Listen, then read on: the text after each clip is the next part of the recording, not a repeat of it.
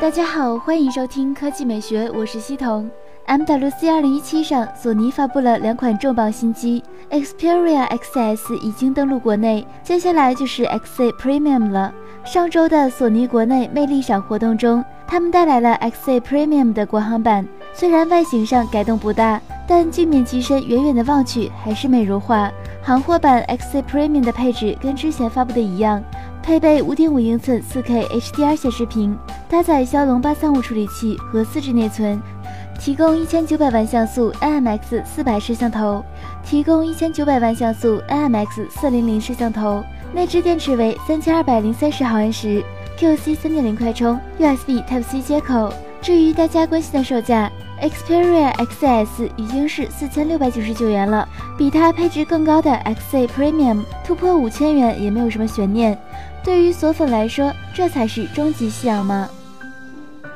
第二条新闻来看，魅族继华为之后，小米成为国产手机中第二家自主研发移动处理器的厂商。这带来的好处显而易见，可以让产品差异化更明显，也能在规划新品的时候做到更加自由。当然，这也对技术储备、经费支持提出了更大的考验。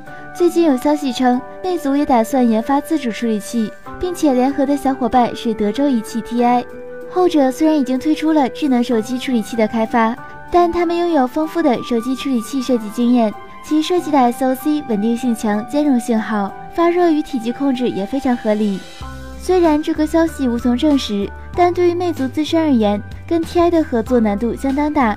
首先，现在优秀的处理器需要先进的工艺做支撑，以魅族的体量来说，可能无法抢夺到二十纳米之内的制程代工资源。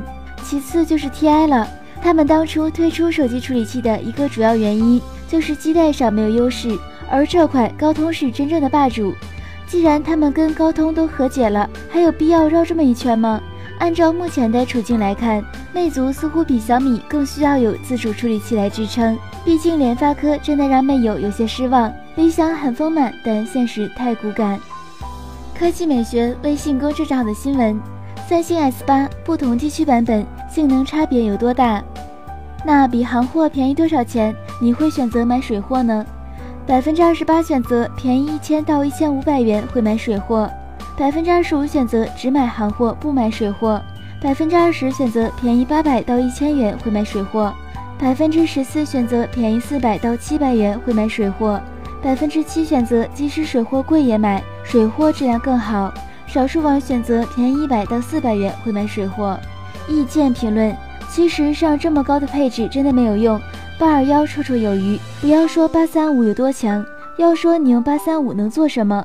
你只是玩王者的话，全开特效六二五都绰绰有余，何况六二五省电到你怀疑人生。无恙岁月评论：一直不想买水货三星的原因，就是内地的有三星配等，结果用了一年多，根本就没有用过三星配，有没有有同感的？乔评论：其实挺喜欢猎户座的。但是国行优势太多了，三星配还有各种本地化的功能，哎，多希望移动、联通版三星用上八八九五。那今天的语音就到这里，大家明天见。